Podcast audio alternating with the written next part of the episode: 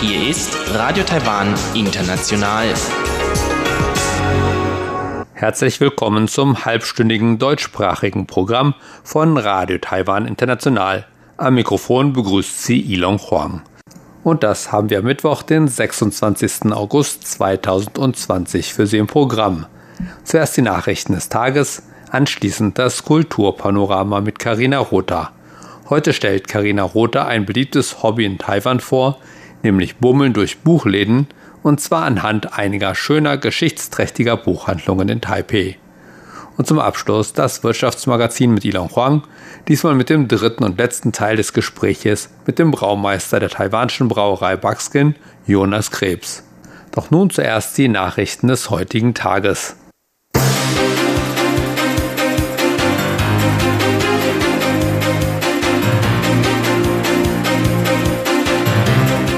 Sie hören die Tagesnachrichten von Radio Taiwan International. Zunächst die Schlagzeilen. Taiwan und die USA geben gemeinsame Erklärung zur 5G-Sicherheit ab. Eröffnung von Somalilands Vertretung in Taiwan für September geplant.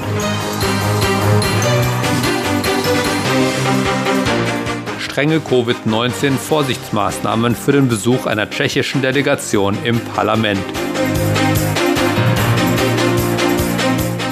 Und nun die Meldungen im Einzelnen.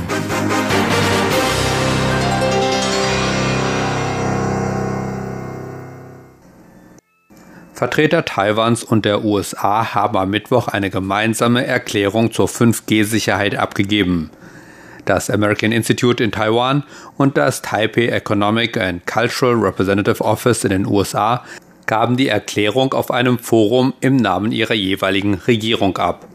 In der Erklärung wird betont, dass die Entwicklung, der Einsatz und die Kommerzialisierung von 5G auf der Grundlage von freiem und fairem Wettbewerb, Transparenz und Rechtsstaatlichkeit erfolgen muss.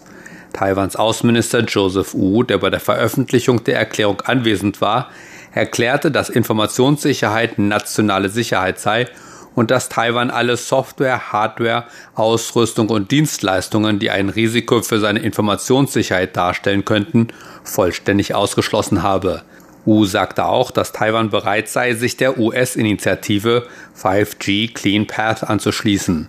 Er sagte, dass die US-Regierung die fünf Telekommunikationsunternehmen Taiwans auf ihre Clean 5G-Liste setzen werde. Somalilands Vertretung in Taipeh will Anfang September ihre Arbeit aufnehmen. Das erklärte der Vertreter Somalilands in Taiwan, Mohammed Omar Hagi Mohamud, am Mittwoch. Mohamud war am 9. August in Taiwan eingetroffen, um die Eröffnung von Somalilands Vertretung in Taiwan vorzubereiten.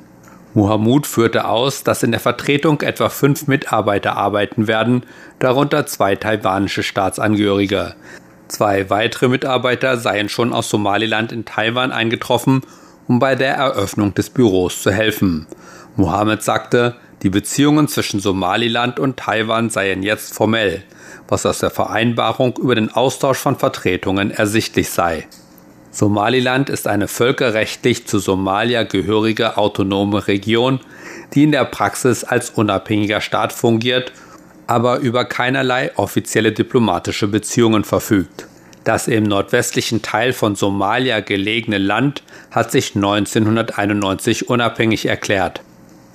Das taiwanische Parlament hat Maßnahmen angekündigt, die es für einen bevorstehenden Besuch einer tschechischen Delegation zu ergreifen gedenkt.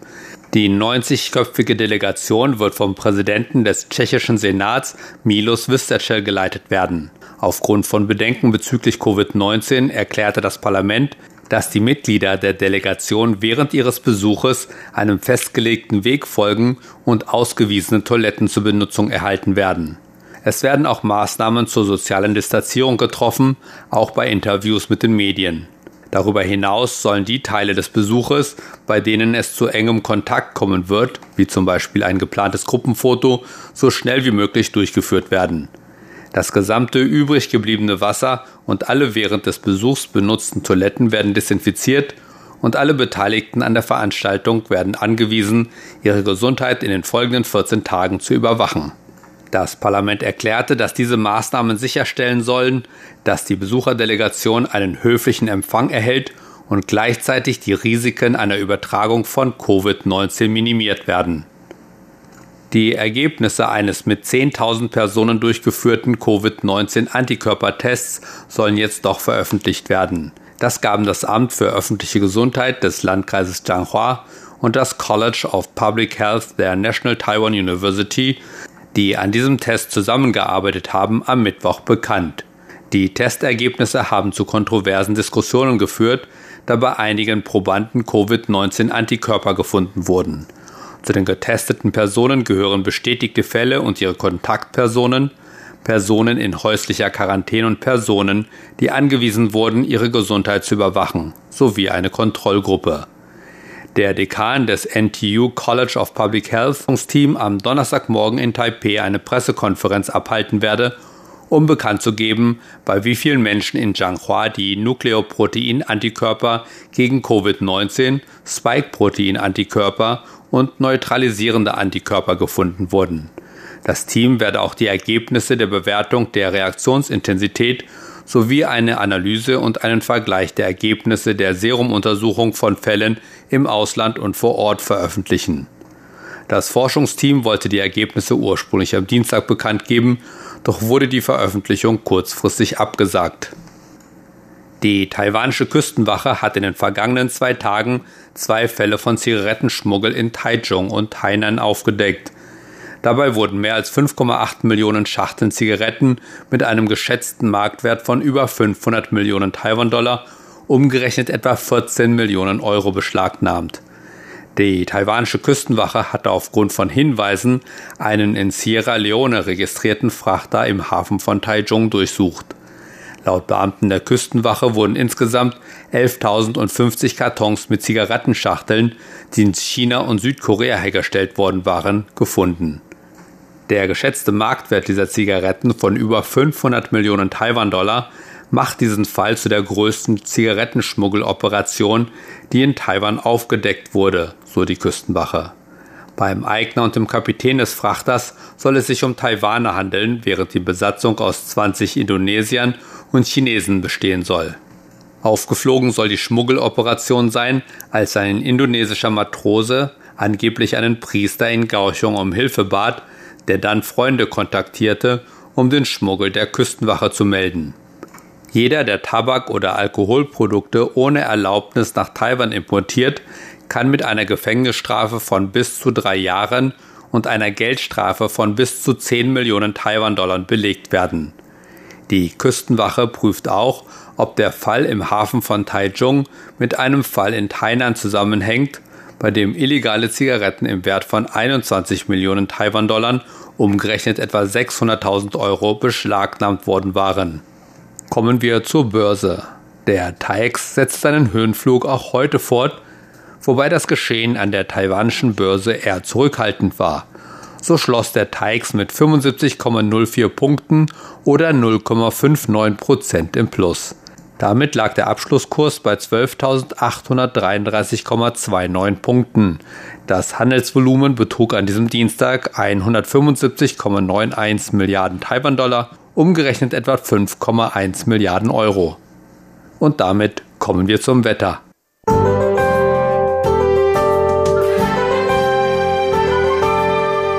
Am Mittwoch war das Wetter in Taiwan zweigeteilt. Im Norden und Osten des Landes war es überwiegend heiter mit nur vereinzelten Wolken und trocken. Die Temperaturen stiegen hier auf 36 bis 37 Grad. In Zentral- und Südtaiwan hingegen kam es weiterhin zu teilweise heftigen Regenfällen.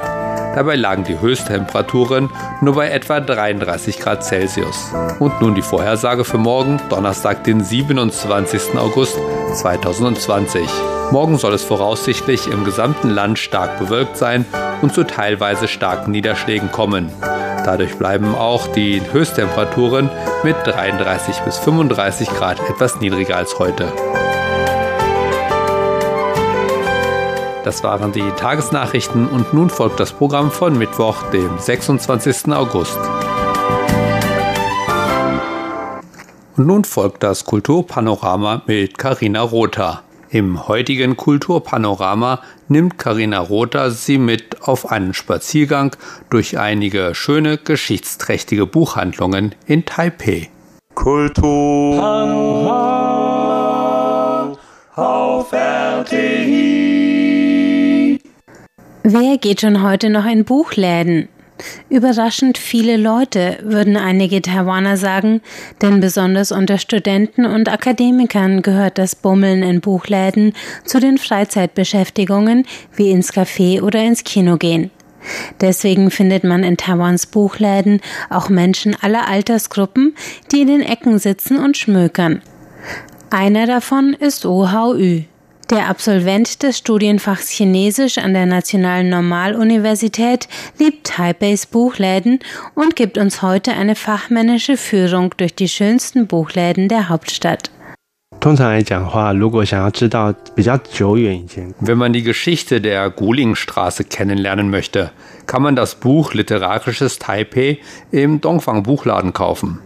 Darin sind viele Artikel zu Taipei gesammelt und einen Artikel namens Die Guling Buchladenstraße und weiteres von Wei Ziyun. Darin beschreibt er die Buchläden der Gulingstraße von damals, wie sie ausgestattet waren und an welche Kundenschaft sie sich richteten.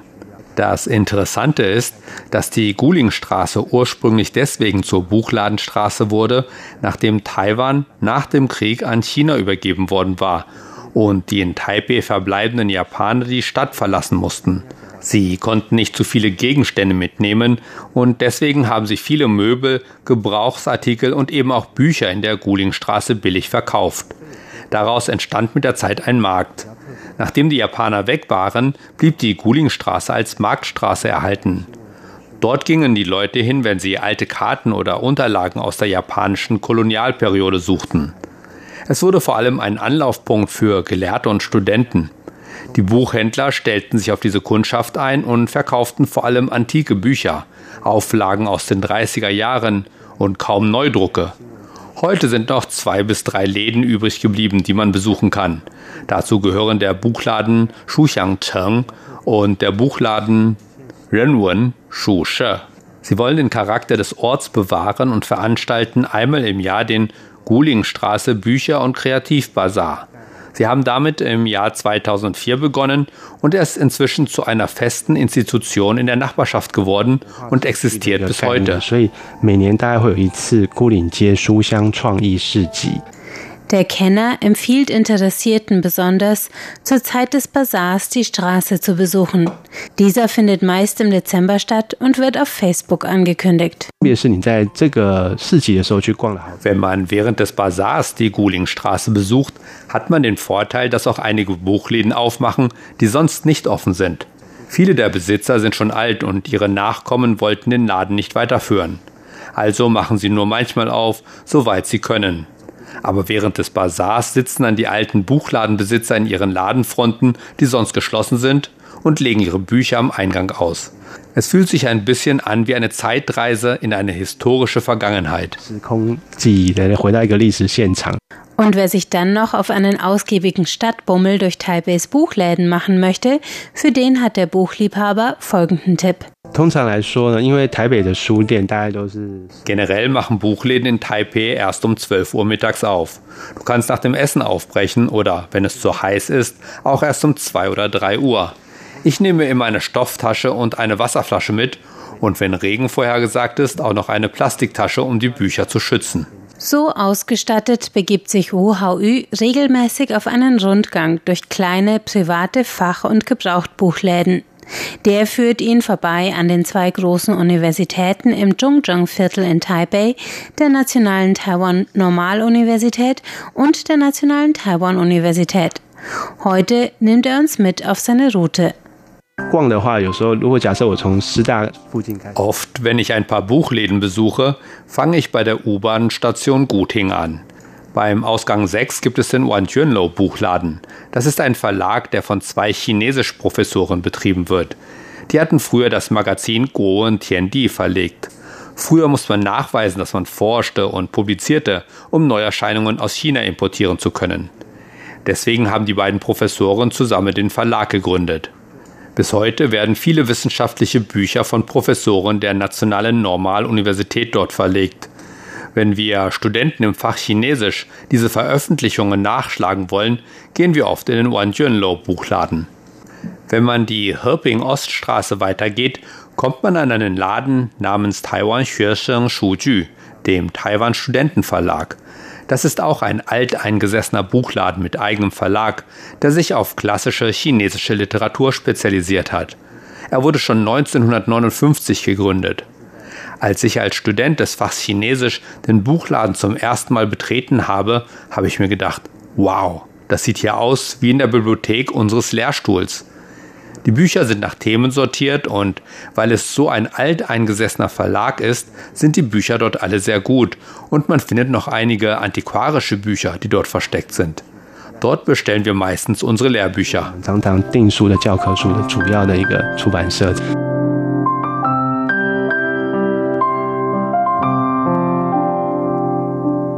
常常订书的教科书的主要的一个出版社。Von der Helping Oststraße vorbei an der Nationalen Normaluniversität geht es weiter in Richtung Nationale Taiwan-Universität im Stadtviertel Gongguan.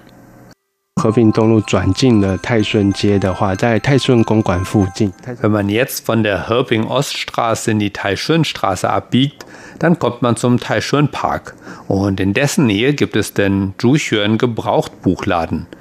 Der gehört einem älteren Herrn aus Kaohsiung, der nach Taipei gekommen ist, um diesen Buchladen zu eröffnen.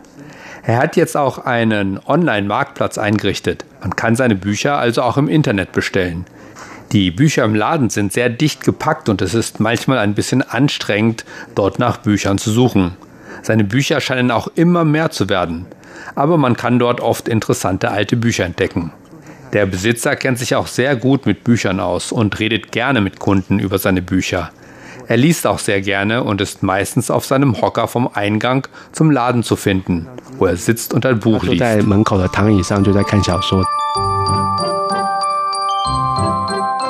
Am Zhu-Xuan Gebrauchtbuchladen vorbei nähern wir uns immer weiter der bekanntesten Uni der Stadt, der Taida.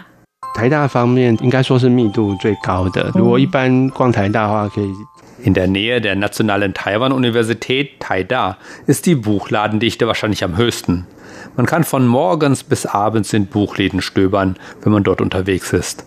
Wenn man mit der Metro bis zur Gongguan-Station fährt und bei Ausgang 4 rauskommt, muss man nur geradeaus in die nächste Allee gehen, um bei der Taida-Filiale des Second-Hand-Buchladens Mo Li anzukommen. Das ist ein sehr großer Laden mit einer bunten Sammlung. Wenn man die Rooseveltstraße weiterläuft, dann kommt man zum Gujin Shulang Buchladen. Der ist in einer sehr kleinen Seitenstraße nahe dem Tai Power Gebäude. Das ist einer der alteingesessenen Buchläden im Viertel Gungguan. Er hat zwei Stockwerke, die in Kultur und Wissen unterteilt sind. In der Abteilung Wissen finden sich Comics, Reiseführer, Ratgeber und so weiter. Im Bereich Kultur findet man Bücher zu chinesischer Medizin, Literatur, Geschichte und ein paar akademische Bücher. Sogar für Leser von Büchern in Kurzzeichen, der in China gängigen Variante der chinesischen Schrift, hat Wu Haoyu eine Empfehlung. Gegenüber des Tai Power Gebäudes gibt es eine Untergrundladenstraße und dort gibt es einen Laden namens Shanwai Buchladen. Der Besitzer kommt aus Tianmen und der Name Shanwai kommt von einem Ortsnamen in Tianmen. Der Laden importiert Bücher zu Literatur und Geschichte in Kurzzeichen aus China. Viele seiner Angestellten sind Studenten im Fach Geschichte an der Taida. Und die Lehrkräfte wählen oft seine Bücher als Lernmaterial aus weil er eine gute Sammlung von hoher Qualität hat. Das war unser Rundgang durch besondere Buchläden Taipeis. Durch die Straßen führte uns heute der Buchliebhaber Wu Haoyu.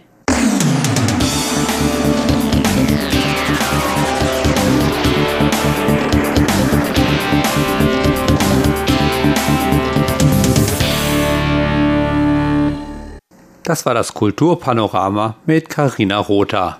Und von Buchhandlungen geht es nun weiter zu einer Brauerei. Denn nun folgt das Wirtschaftsmagazin mit Ilon Huang. Heute mit dem dritten und letzten Teil des Gespräches mit dem deutschen Braumeister Jonas Krebs. der für die taiwanische Brauerei Buckskin verantwortlich ist. Außerdem geht zum Schluss noch zu einer Bierverkostung.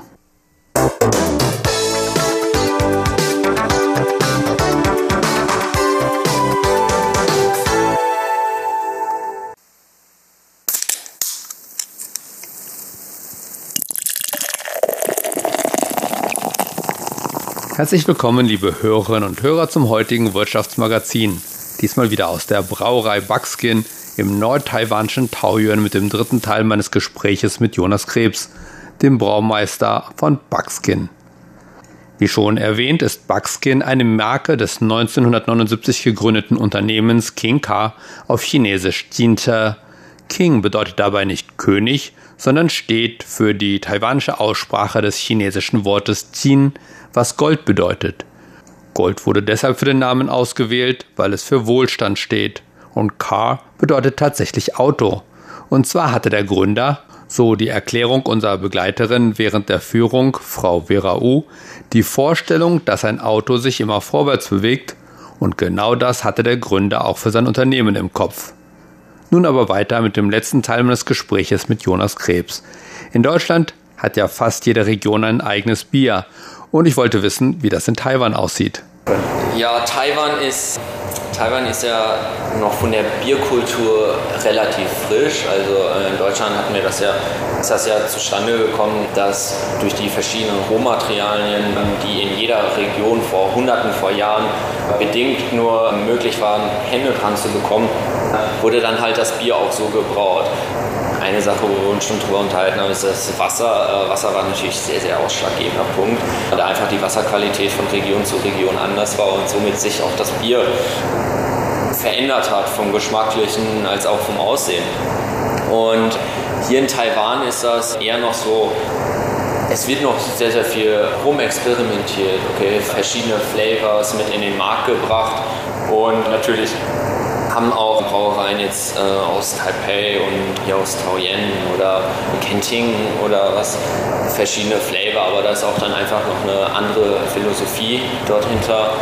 Und ähm, ich denke mal, das wird sich noch ein bisschen mehr rauskristallisieren, bald mehr und mehr der ähm, Kunde versteht, was dann wirklich diese handwerklich gebrauten Biere, ähm, was sie eigentlich bringen und wie sie sich von den Industriebieren unterscheiden. Und ich glaube, dann in den nächsten paar Jahren wird sich das noch mehr äh, rauskristallisieren. Sie sind jetzt erst zwei Jahre hier, aber können Sie oder haben Sie vielleicht eine Idee davon bekommen, inwiefern sich das Bierbrauen oder der Biermarkt in Taiwan über die Jahre verändert hat? Also bis vor etwa 20 Jahren war das ja ein Monopol. Und das wurde dann eben mit dem Eintritt in die Welthandelsorganisation geöffnet. Kann man sagen, inwiefern sich das dann in den letzten Jahren so verändert hat? Ja, also äh, es ist auf jeden Fall doch schon aufgefallen, dass der Kunde nach und nach, also erstmal, äh, man muss sich immer noch so ein bisschen vor Augen halten, es ist wirklich nicht sehr lange her, es sind jetzt nicht mal, nicht mal 20 Jahre, äh, wo es dann wirklich äh, erst möglich war, bevor der Welthandel dann geöffnet wurde. So. Und in dieser kurzen Zeit hat sich der Markt doch schon extrem, also jetzt in den zwei Jahren, wo ich jetzt mitbekommen habe, doch schon verändert. Was ich auch glaube, ist, dass das so ein bisschen mit den Generationen auch zu tun hat. Natürlich die Generation, die vor 20 Jahren Industriebier getrunken hat, ist jetzt äh, der Generationswechsel steht auch vielleicht ein bisschen ran und wo dann auch wirklich mehr und mehr für Geschmäcker und Innovation gesucht werden. Und ähm, das hat sich doch schon geändert und ich denke auch, je weiter das, je weiter das geht, in ein paar Jahren, dass sich das wirklich noch äh, stark zu der handwerklichen Braukunst entwickelt. Ja. Ja, unter anderem ist es auch wichtig, gerade hier zu, zu der Veränderung für die handwerklichen Biere gegenüber den Industriebieren, dass hier sehr, sehr viel Wissen auch vermittelt wird von allen Brauereien, auch von unserer Seite, wo wir zum Beispiel alle in gewissen Abständen dann wirklich Verkostungen zusammen in unseren Bierhäusern machen, zusammen mit Food Pairing, weil Taiwan ja nach wie vor wirklich ein Land ist, wo wirklich die Essenskultur sehr, sehr hoch geschrieben wird. Und einfach zu vermitteln, wie man wirklich Essen und Bier verbinden kann, als auch was die ausschlaggebenden Punkte sind. Und ja, um einfach mehr Wissen über das Bier, äh, was man dann auch im Markt finden kann, zu vermitteln, damit dann wirklich auch der Kunde sich dazu entscheidet, für ein Craft-Bier oder ein handwerklich gebrautes Bier zu verkosten, äh, um die wirklich, um die Geschmacksnoten weiter auszureizen, was man ja dann auch mit dem Essen macht. Und, mhm. äh, ja. Jetzt noch eine Frage, die eher in Richtung unserer Zuhörer, die aus Taiwan kommen oder beziehungsweise taiwanische Studenten, die daran denken, in Deutschland zu studieren oder mal in, nach Deutschland zu gehen. Die meisten Studenten, die aus, die aus Taiwan nach Deutschland gehen, die möchten halt in Deutschland studieren. Aber aus Ihrer Erfahrung heraus würden Sie sagen, eine Ausbildung wäre zum Beispiel auch eine gute Alternative zu einem Unistudium? Weil ich sehe, Sie haben eine Ausbildung gemacht, Sie haben einen Braumeister gemacht und Sie sehen die Welt, sage ich mal. Ne, und Sie haben jetzt, gut, Sie sind noch sehr jung und Sie haben trotzdem eine sehr, sehr verantwortungsvolle Position. Ja, ja also grundsätzlich. Ähm muss man ja sagen, mit der Ausbildung, das Gute an der Ausbildung ist ja wirklich, dass man das Praktische als auch das Theoretische vermittelt bekommt. So, natürlich hat man während des Studiengangs auch teilweise ein Praktikum, was über einen ganz kurzen Zeitraum geht. Aber gerade auch in meinem Fall, ich habe in einer relativ mittelständischen Brauerei äh, meine Ausbildung gemacht und da habe ich einfach mehr mitbekommen. Das heißt, man konnte die Verknüpfung zwischen Praxis und Theorie, was ja immer sehr, sehr groß ist, konnte ich dort schon besser auffassen. Weil Theorie ist nicht immer das, was in der, im Betrieb oder später im, im Berufsleben angewendet wird. Es, ist, es muss immer ein, Zwischen, ein Zwischending gefunden werden. So, und grundsätzlich bin ich immer dafür, dass ja, die Ausbildung doch ein wirklich sehr, sehr wichtiger Teil ist und meiner Meinung nach, äh, gerade wenn man dann auch die Möglichkeit hat, einen Meister in welcher Richtung auch immer zu machen, kann man da noch das alles verbessern. Aber grundsätzlich Praxiserfahrung ist meiner Meinung nach immer mit das Wichtigste, um dann wirklich dann auch die Theorie miteinander zu, äh, zu verbinden. Ja. Gut. Ja, bedanke ich mich recht herzlich für das sehr interessante Gespräch und die sehr interessante Führung durch die Brauerei. Und ich wünsche Ihnen noch alles Gute hier für Ihren weiteren Aufenthalt, sowohl persönlich als auch für Buckskin oder für Ihre Tätigkeit hier bei Buckskin. Ja, vielen Dank und war mir eine Ehre, hier dran teilnehmen zu dürfen.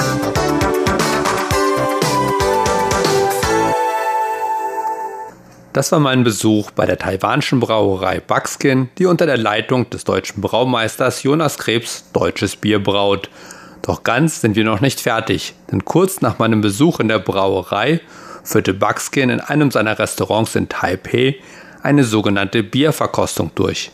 So, ähm, grundsätzlich äh, für die Verkostung von Bier ähm, mal ganz grob drauf einzugehen. Ähm, wir richten das immer so aus, dass wir uns erstmal das Bier natürlich angucken, äh, ein bisschen darüber sprechen ähm, und äh, dann über die geschmacklichen Kenntnisse, das heißt der Antrunk, was ganz wichtig ist, ähm, die Rezenz, die Reinheit und das Aroma von dem Geschmack, die Bittere, der Nachtrunk und natürlich die Vollmundigkeit und wie der Abgang des Bieres ist. Hier stellte Jonas Krebs nicht nur sechs verschiedene Biere, Münchner Helles, Kölsch, Pilz, Hefeweizen, Märzen und Altbier vor, sondern ging dabei auch auf die vier Zutaten Hopfen, Malz, Hefe und Wasser ein. So, äh, alle sechs Biere, die wir heute Brot gebraut, was äh, für Taiwan äh, sehr, sehr neu ist und da gehen wir auch später ein, für jedes äh, Rohstoff, was ver verwendet wurde, die Besonderheit in jedem Bier dann ausmacht. Und stellte eine Beziehung zwischen Bier und Speisen her.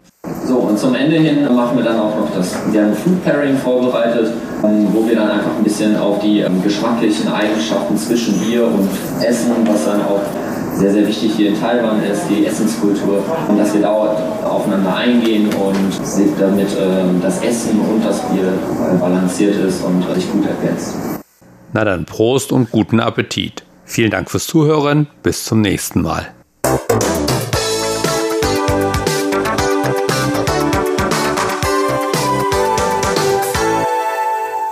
Halbstündigen deutschsprachigen Programm von Radio Taiwan International heute am Mittwoch, den 26. August 2020. Wir bedanken uns bei Ihnen ganz herzlich fürs Zuhören. Bis zum nächsten Mal.